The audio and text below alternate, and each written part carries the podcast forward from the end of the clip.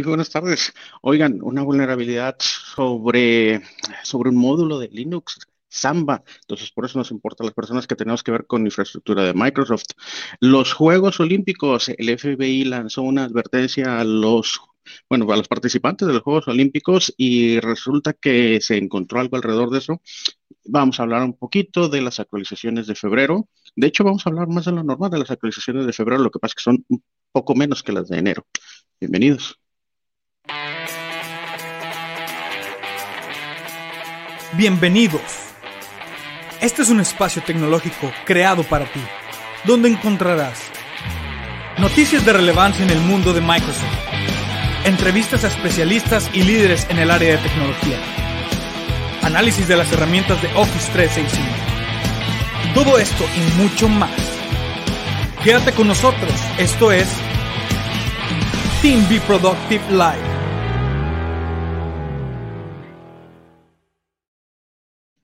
Bienvenidos y esta semana me acompaña Mike. Ahora sí no me dejó morir solo.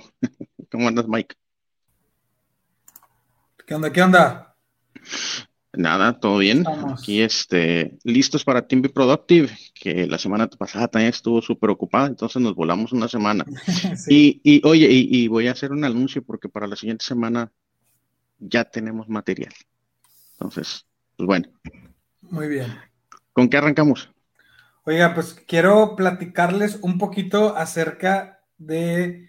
Es algo que ya, ya la mayoría yo creo que tiene y lo tienen, eso sí estoy seguro, ya todos en cierta medida, que es eh, Microsoft Viva. Creo que eh, se viene algo muy interesante con Microsoft Viva y va a ayudar muchísimo a las empresas a potencializar la productividad.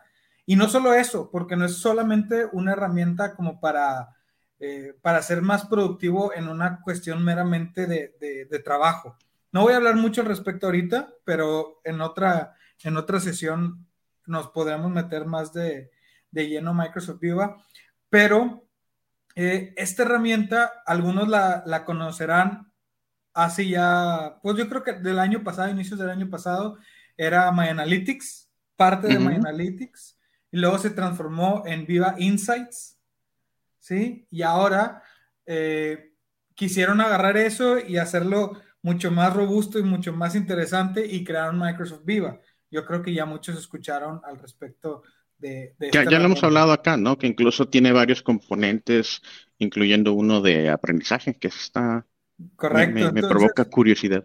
Eh, está, está muy padre porque precisamente es para esto. Tiene Viva Insights, que es lo que ya conocemos, que tiene que ver con... Eh, cómo se está, la productividad, cómo se está dando con el usuario y también su bienestar personal, y eso es algo que está, está muy padre, ¿no? Que te vas a poder dar cuenta, este, bueno, ya te puedes dar cuenta de que, oye, pues si tienes eh, trabajo fuera de horas laborales, ¿sí? Que si se está teniendo suficientes reuniones, con quienes estás colaborando, etcétera, ¿no? Está también la parte de Viva Topics, que es esto del entrenamiento, eh, que creo que va a dar mucha, mucha ayuda a los usuarios porque van a tener la posibilidad y yo creo que es una muy buena idea que todas las empresas tengan esta área en donde los usuarios pueden entrar y decidir de que, oye, ¿sabes qué? Voy a tomar un curso de liderazgo, voy a tomar un curso de, eh, no sé, pues vamos a hablar de, Microsoft, ¿no? Alguna de las certificaciones de Microsoft, este, inclusive alguna certificación de, mindfulness, lo que sea, ¿no? Pero que, que tengas todos esos topics, todo esa, esa posible entrenamiento al alcance de tus usuarios. Yo creo que eso genera mucho valor de decir, ah, mira qué padre, me están poniendo atención y quieren que mejore y puedo tomar estos, estos cursos, ¿no? Para ir mejorando y haciendo currículum. Creo que es algo muy, muy importante. no, y, y, fíjate, ok, bueno, la, la, funcionalidad básica de Viva, ¿no? Con lo que empezó el tema de My Analytics, al menos yo lo yo lo empecé a tomar en práctica y la verdad es de que al final del día creo que, creo, no tengo algún dato científico o reportes, que al menos me ha ayudado, por ejemplo, en mi caso, a agarrar y decir, ok, el, porque no sé si fijado, pero en Viva Insights te dice una opción para que pongas un espacio en tu agenda para ponerte el día con, mensajes de correo electrónico. Tiempo de concentración y cosas así. Tiene un montón de cosas, ¿no? Este, yo he probado un par de veces como que el, este viaje este, virtual, ¿no? Para cuando estás trabajando remotamente y entonces haces una, eh, un commute, no sé cuál sería la traducción, pero como que reservas un espacio y que se supone que es para concentrar. Lo hice dos veces y dije, not for me. Pero, por ejemplo, sí hay cosas interesantes como esa de este catch up on messages. Entonces te hace una recomendación en tu agenda para reservarte un espacio para ponerte el día con los mensajes. ¿Cómo lo he usado yo? Y yo no sé si ese se debería de usar, ¿no? Yo no soy la persona, este, el psicólogo es Mike, pero este, el tema es, yo tengo o cerrado o minimizado mi correo electrónico sin alertas todo el día. Y con Viva Insight, pues ya tengo programadas las horas para ponerme el día con mensajes. Y efectivamente eso es lo que he hecho. Cuando tengo, cuando me sale la, cuando me sale la alerta de ponte el día con los mensajes, a veces no exactamente a la hora que dice, pero sí agarro y, y el punto es de que solamente estoy reservando, solamente hago, solamente le pongo atención al correo electrónico dos veces al día. Y eso para mí, te, aseguro, yo siento, no, no te aseguro, yo, yo te aseguro que yo siento que sí ha incrementado la, productividad, pero bastante. Porque me, me, ayuda a organizarme. Y luego también hay uno que dice, este, que te recomienda horas de aprendizaje. Y luego lo, estaba haciendo yo una, estaba yo solito auto, autoexaminándome. Ok, ¿he usado el tiempo de aprendizaje? Sí, lo he programado las últimas veces. La idea original era, ok, me voy a poner a leer artículos de no sé qué. ¿Qué he terminado haciendo? He terminado viendo videos de YouTube. Pero, pero, pero, o sea, si yo fuese auto, una, me dio ese cinco minutos de autocrítica los videos de YouTube que he estado viendo en esos tienen que ver con, con, hoy, con tratar de resolver un problema específico que tengo con un proyecto, con una cuenta, con un cliente, con un con una idea de un, de un servicio que ofrezcamos a futuro. Entonces dices, bueno, fine. Claro, se, vale, se vale. se, vale, no, no, no, no. A lo que voy es de que no lo he desperdiciado, no lo he tirado a la basura. Creo que lo, creo que ha servido. Sí, y, esa es justamente la idea, porque a veces nos llenamos de tantas cosas, que correos pendientes, etcétera, que al final no damos tiempo o traes correos atrasados de varios días porque no le das el tiempo para revisarlo, este, o te embolas y, no tienes tiempo para descansar porque incluso te dice, oye, ¿sabes qué? Tómate 15 minutos de break, ¿sí? O un tiempo de concentración para que en ese tiempo de concentración hagas todos tus pendientes, ¿no? Entonces, sí, te pongas al día está súper bien y bueno, pues ya lo están robusteciendo con todo esto de conecta con expertos, también eh, tenemos eso y tengo una duda, puedes dar hasta con un, eh, un experto en Microsoft de, oye, ¿cómo uso esto? ¿no? Eh, obviamente a lo mejor no será one on one, sino va a ser un tópico que se haya desarrollado, una conversación que se haya desarrollado a través de esa pregunta, pero oye, pues vas a tener la posibilidad de buscar eh, quien te resuelva dudas en cuanto a las herramientas. Tienes, ah, digamos que esta herramienta que te va a estar monitoreando tu productividad, tu bienestar, tu salud, etcétera.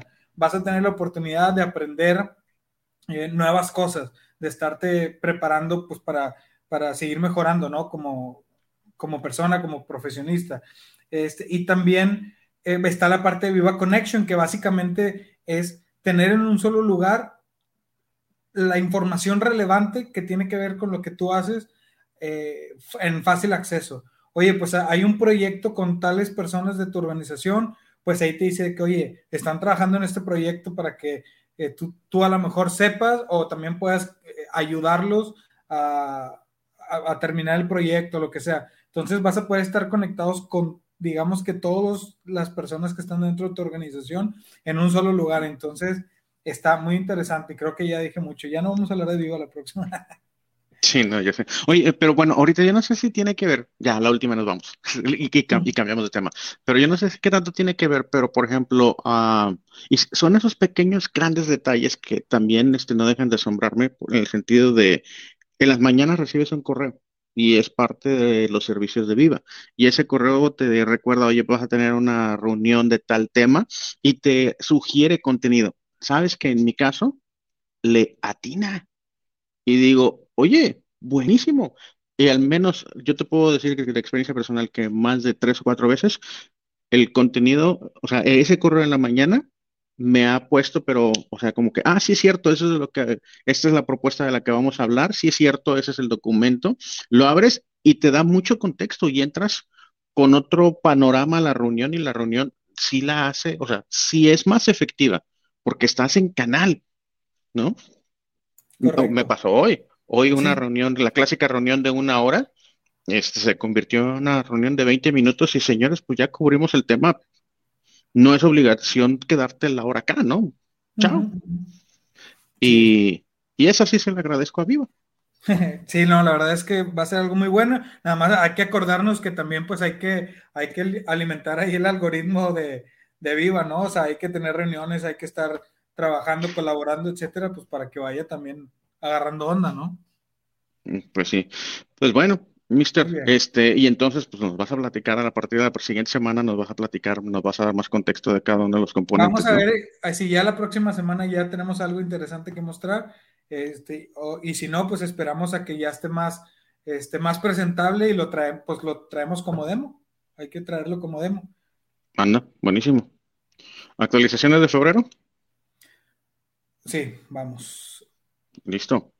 Pues bueno, este, como siempre, nuestra referencia es el blog de Zero Day Initiative. Ya saben, este programa que les facilita a los investigadores poder tener un contacto directo con las empresas que hacen los productos y con sus respectivos programas de recompensas para encontrar vulnerabilidades. Siempre, ah, al menos una vez al mes, que hacen, hacen este blog y sacan el resumen de los parches tanto de Adobe como, como, de, como de Microsoft, ¿no? Vámonos a lo que nos interesa a nosotros, que es la parte de Microsoft. El mes pasado, recuerden, salieron más de, no, bueno, como parte de las actualizaciones de seguridad de Microsoft, se atendieron o se dieron solución o, o, se publicaron parches de 90 vulnerabilidades. Y ahora, pues ya se redujo ese número. Este mes son 51 parches, uh, vulnerabilidades. Ninguna de ellas es crítica, ¿eh? ninguna. Ninguna es crítica. Y es como que, wow.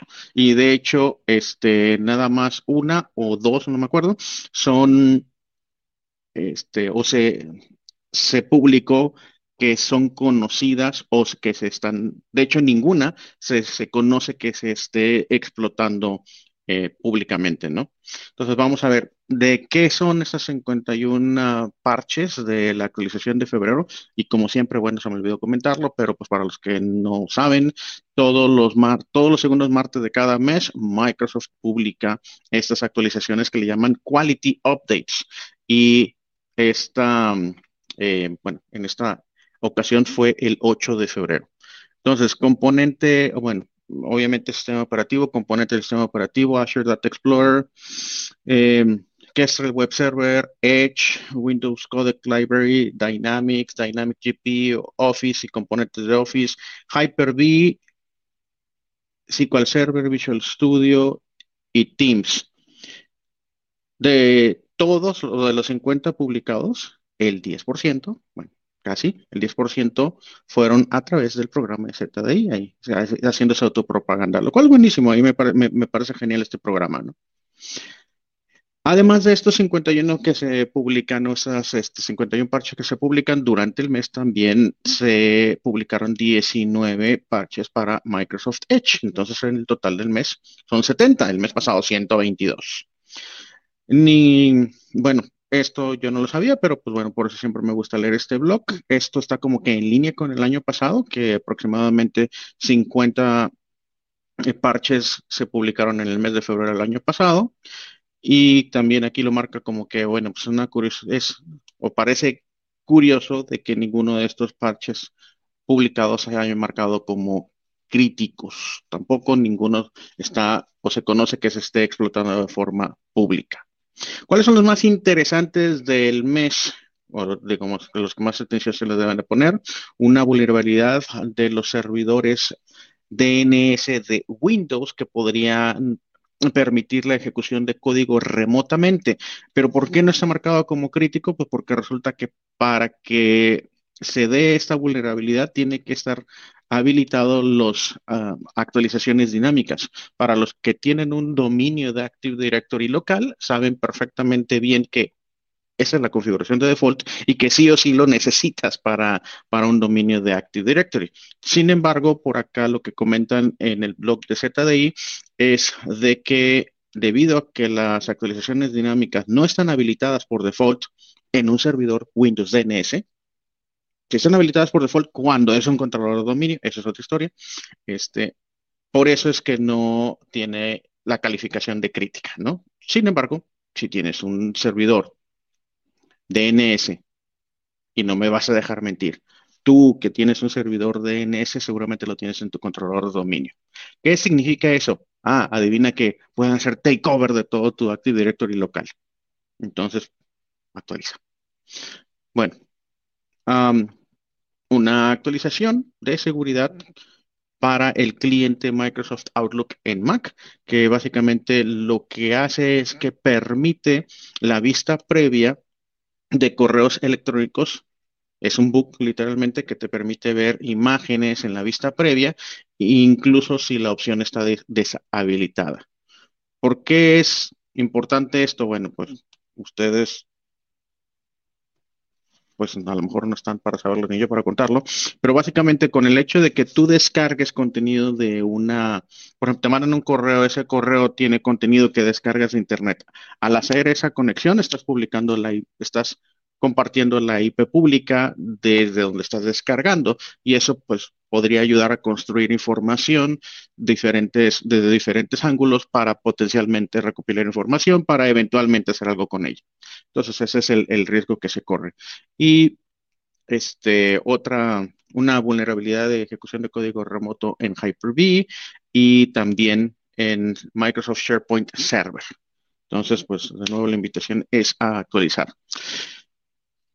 Tema actualizaciones de febrero eh, del 2022 y, les voy a complementar un poco más la información porque en enero, eh, en las publicaciones de enero, hubo una vulnerabilidad que se volvió importante. De hecho, la comentamos con Ismael, nuestro super invitado de la sesión pasada de Team Productive que provocaba que los controladores de dominios empezaran a reiniciar y luego también afectó a clientes o no a clientes, sino a computadoras a computadoras Windows de usuario final Windows para la conexión de VPN. Entonces, se puso crítica para enero. Hace mucho que no se veía una situación así, al menos que no hay, que, la haya vivido o que la hayamos vivido nosotros de cerca. Y estuvo, pues bueno, este, salieron muchas preguntas con clientes, ¿no? Y una de ellas es, ok, entendemos el tema de actualizar en anillos y que primero estemos los equipos pilotos. Y la gran pregunta era, bueno, pero ¿cómo sabemos? O sea, ¿de qué forma nos podríamos eh, nosotros preparar para, en caso de que suceda algo, podamos pues, poner en pausa los demás anillos de actualización, etcétera. Me estoy metiendo en términos de Endpoint Manager o, o de Windows Update, pero bueno, perdón. Y sí, es súper complicado, ¿no? Es súper complicado tener un mini laboratorio donde puedas ah, este, probar todas las situaciones.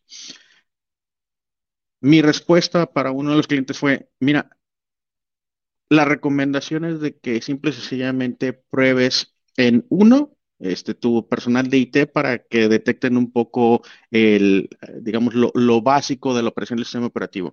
Y luego sí tener un grupo de control que de usuarios que, con los que tengas buenas comunicación en el equipo de IT y que principalmente tengan una buena muestra de las aplicaciones y, de la forma de uso de la gran parte, de gran parte de la empresa. No tienes que probar todo tu, todo tu laboratorio, tienes que probar que la operación de tu día a día de tus usuarios funcione y de tus servidores funcione adecuadamente.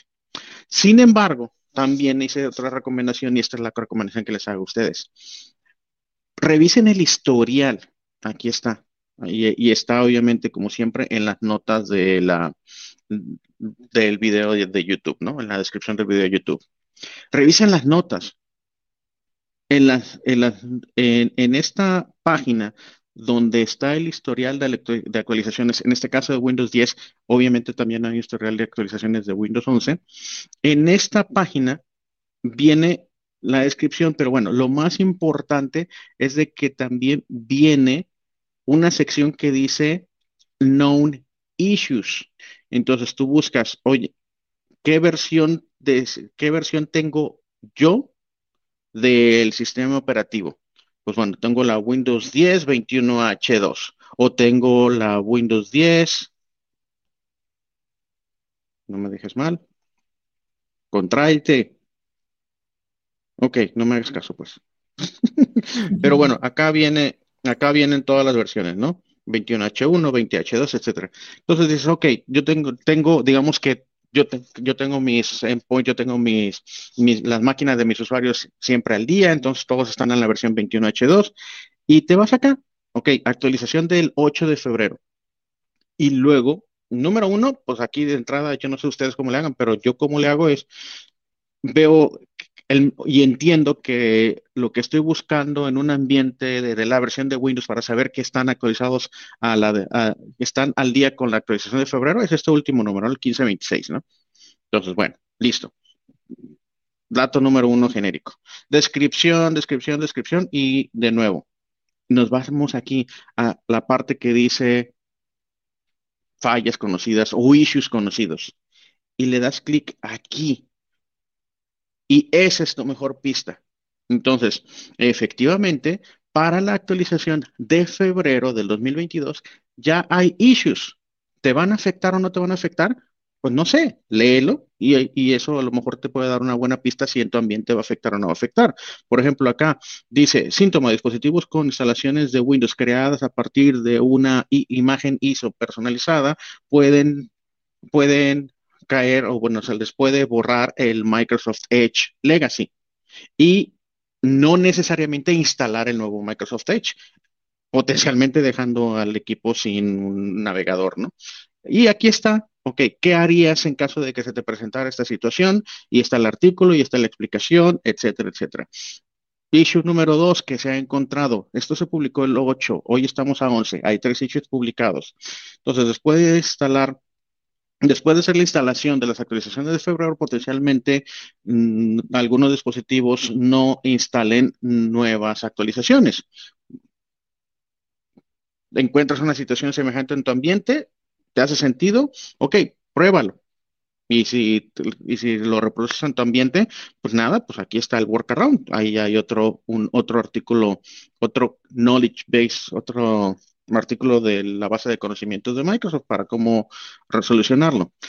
Issue número 3, después de instalar una actualización cuando están desconectados los dispositivos a un dominio, el cual, este, más bien, cuando tratan de hacer remote control o vía remote, o sea, cuando tratan de hacer remote desktop, ese sería el término correcto, a un equipo que está en dominio del cual no existe una relación de confianza con el dominio al que perteneces tú, podría marcar o podrían, este, pues sí, marcar un error.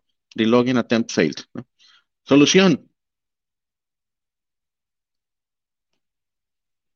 Pues aquí está. Básicamente no la he leído, pero estoy entendiendo como que puedes hacerle un rollback a la actualización por lo pronto. ¿Mm? Known issue rollback. Bueno, lean. En fin, ese es un, esa es una excelente fuente de información para poder, uno, entender cuáles son los issues que están, que están, este, que son conocidos, provocados por la actualización y la forma en que puedes mitigar que, que si te llegase a suceder, ¿no? O solucionar en caso de que te llegase a suceder. Y este es un ejemplo particular porque pues, a veces una de las cosas que detiene de ejecutar actualizaciones en los ambientes es, este, me falló, no sé, la pantalla, este, seguramente fue la actualización de, Windows, de, seguridad de este mes. 90% de esos casos no, no. El mes pasado sí, no digo nada, ¿no? Empezaron a tronar VPNs de clientes y mi primera reacción fue, no tiene nada que ver, ¿no? Bueno acto seguido leí y dije, perdón, perdón, perdón. Pero bueno, esa es la, esa es la situación. Entonces, este, por eso en esta ocasión me atreví a, también compartirles esto. Porque en, efecto, personalmente me pasó y me tuve que tragar mis palabras, pero, pero fui acá, ¿no? Fue a esta fuente. ¿Qué onda, Mike? ¿Le seguimos o qué? Pues sí. No Ándale, FBI. Mm. Mm, sí, el FBI. Bueno, fíjate, esta es una de las notas que uno que uno ve pasar de largo. Esta nota, de hecho, es un, este, creo que, bueno, pues no, no es de esta semana. Las a pasar de largo y si dices, va, esto no, no pasa nada. Pero después sucede algo que dices, oye, yo me acuerdo que vi un artículo que decía bla, bla, bla. Bueno, este es, este es el caso. Entonces, esta es una nota de CDNet, no me acuerdo exactamente de cuándo, pero en esta nota de CDNet, pues bueno, se las voy a leer literalmente, ¿no? El FBI está a los atletas a mantener dispositivos personales en casa y usar quemadores durante los Juegos Olímpicos de Beijing. ¿A qué se refiere esta mala traducción? Esta traducción obviamente es hecha este, con, con la opción que viene en el navegador, no es este, una ah, traducción oficial de CDNet, ¿no? Eh, básicamente la invitación es de que utilices un celular desechable para llevarte a los Juegos Olímpicos, ¿no? Entonces dice, el FBI también advirtió sobre amenazas cibernéticas contra el evento a pesar de que no hay información específica. En un aviso publicado el lunes, el FBI advirtió a los atletas olímpicos sobre llevar sus dispositivos a los Juegos Olímpicos de Invierno de Beijing 2022 y los Juegos Paralímpicos de marzo de 2022, al tiempo que planteó preocupaciones sobre el potencial de ataques cibernéticos contra el evento. En una alerta de amplio alcance, el FBI dijo que las, entidades asociadas con los juegos deben prepararse para una amplia gama de actividades cibernéticas para interrumpir estos eventos, incluidos ataques distribuidos de denegación de servicio, ransomware, malware, ingeniería social, robo o fuga de datos, campañas de phishing, campañas de desinformación o amenazas internas. Leí recientemente, y, ni siquiera lo puse aquí porque dije, nah, están locos, este, de que se han detectado millones de intentos de ataques cibernéticos. La fuente no me, no me dio demasiada confianza, nunca la había visto en particular, pero casi creo que parecía que habían leído su registro de un firewall y, hubieran, y, que, y que cada byte lo habían tomado como un ataque cibernético. Hablaba de miles de millones de ataques, o sea, no, no, no hace sentido. A lo mejor después me, trago mis palabras, perdón. bueno, los ataques buscarían bloquear o interrumpir la transmisión en vivo del evento, robar o filtrar datos confidenciales, afectan la infraestructura digital pública o privada que apoya los Juegos Olímpicos. Además, el FBI advierte que los a los participantes y viajeros olímpicos de las amenazas potenciales asociadas con las aplicaciones móviles desarrolladas por proveedores que no son de confianza.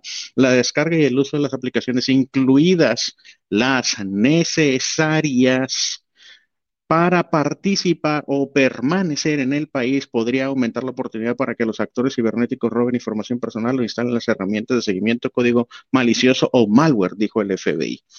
Ahí la dejo. ¿Quieren leerla completa? Ya saben, descripción del video de YouTube. Esa, no, eh, esa advertencia la replicó la CISA. Básicamente, aquí está por si no se acuerdan que son la, que es la CISA, el Cyber Infrastructure and Infrastructure Security Agency, replicó la noticia, obviamente, y luego llegamos a la carnita, y es que luego esta semana, y esta es la nota de esta semana, The Guardian saca la nota. Y dice, las preocupaciones de vigilancia en torno a la aplicación de los Juegos Olímpicos de Invierno de China explicados. Este, perdón por la traducción. Pues bueno, resulta que no era una aplicación de terceros publique, este, no publicadores o desarrolladores no de confianza, sino la aplicación oficial que tienen que sí o sí por mandato, decreto, ley, no sé, o sea, que a fuerza tenían que tener instalados los, los este, participantes de los Juegos Olímpicos pues se puso interesante. Nuestros conocidos eh, expertos de Citizen Lab, ya los hemos comentado aquí cuando, fue, cuando salió la noticia de Pegasus, y de hecho la noticia de, Pegasus, que fue una investigación entre otros de The Guardian también, este, tenía mucho respaldo de investigaciones de, Citizen Lab, de Citizen Labs. Citizen Lab, acá lo tengo, el, aquí tengo de hecho también la nota de Citizen Lab, los que la hemos comentado en otras ocasiones, pero por lo que no recuerden, es básicamente una organización que forma parte de la Universidad de Toronto y hace investigaciones independientes. Muchos de estos en torno a la ciberseguridad y específicamente a la investigación de software, ¿no? Entonces, bueno, vamos a leer la nota de Guardian y es que esto se puso interesante. Pero bueno, Un informe encontró que la aplicación, y hacen referencia al informe del Citizen Lab, un informe encontró que la aplicación que se utilizará para monitorear la salud de los atletas y los datos de viaje tiene una falla de cifrado devastadora. Con los Juegos Olímpicos de Beijing a solo unas semanas de distancia, que de hecho ya estamos en los Juegos. No, no, o sea, esta, y esta nota es de hecho de la, de la semana pasada. O, yo soy perdido, no sé. Este, con los Juegos Olímpicos de Beijing aumentan las preocupaciones sobre una aplicación de salud obligatoria para los atletas que compiten. Después de un nuevo informe, que después de que un nuevo informe revelara que la aplicación contiene fallas de seguridad y una lista de palabras políticamente sensibles. Mi recomendación es vayan al enlace que tenemos en la descripción de Citizen Lab y lean al menos a, mí me parece sorprendente, interesante y yo ahí aprendo muchísimo porque las investigaciones de Citizen Lab son realmente buenas y realmente profundas. Si les llama la atención y quieren aprender cosas de ciberseguridad, lean el informe completo. Y, es bien interesante esa parte de políticamente sensibles, esa, esa, esa ese diccionario que, que, tienen como parte de la aplicación. El informe publicado por la Unidad de Investigación y Política Estratégica de la Universidad de Toronto, Citizen Lab, encontró que la aplicación My 2022 le hace la aplicación que se utilizará para monitorear la salud de los atletas y los datos de viaje tienen una falla de cifrado devastadora que deja vulnerable los archivos y los medios de comunicación de los usuarios. El problema, dicen los investigadores, es doble. Primero, la aplicación no siempre verifica que los servidores donde se envían los datos cifrados sean los servidores previstos lo que podría permitir a los actores a, permitir a los actores maliciosos falsificar o imitar la identidad de ese servidor para acceder a esos archivos. Eso podría permitir al atacante, por ejemplo, leer la información demográfica, el pasaporte de viaje y médica confidencial de una víctima enviada a una declaración de salud aduanera o enviar instrucciones maliciosas a una víctima después de completar un formulario. En segundo lugar, la aplicación no está cifrando algunos de los datos confidenciales en lo absoluto. Efectivamente, eso significa que algunos datos confidenciales dentro de la aplicación, incluidos nombres de los remitentes receptores de los mensajes y sus identificadores de cuenta de usuario, se transmiten sin ninguna seguridad. Tales datos pueden ser leídos por cualquier espía pasivo, como alguien en el rango de un punto de acceso Wi-Fi no seguro. Starbucks Café. Alguien que opera eh, un punto de acceso Wi-Fi, un proveedor de servicios de Internet u otra compañía de telecomunicaciones, dice el informe.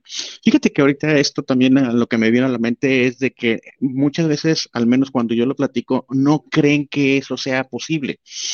Y estaría buenísimo hacer una demostración de una inspección de paquetes en... Es más, de hecho, yo creo que, a ver, lo voy a hacer, me lo voy a apuntar me voy a ir a sentar a un lugar con una Wi-Fi pública y voy a hacer una, una, captura de, de, unos 10, 15 minutos y vamos a mostrarles acá qué fue lo que encontré. Pero bueno, sí sucede.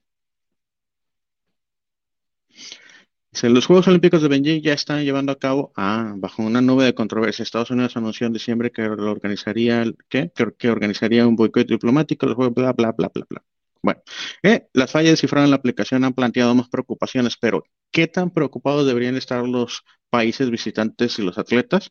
Aunque los expertos dicen que las preocupaciones generales sobre la vigilancia durante los Juegos Olímpicos y la aplicación están justificadas, la realidad es que las fallas de seguridad de la aplicación son probablemente más un reflejo de un diseño deficiente que una intención siniestra de vigilar.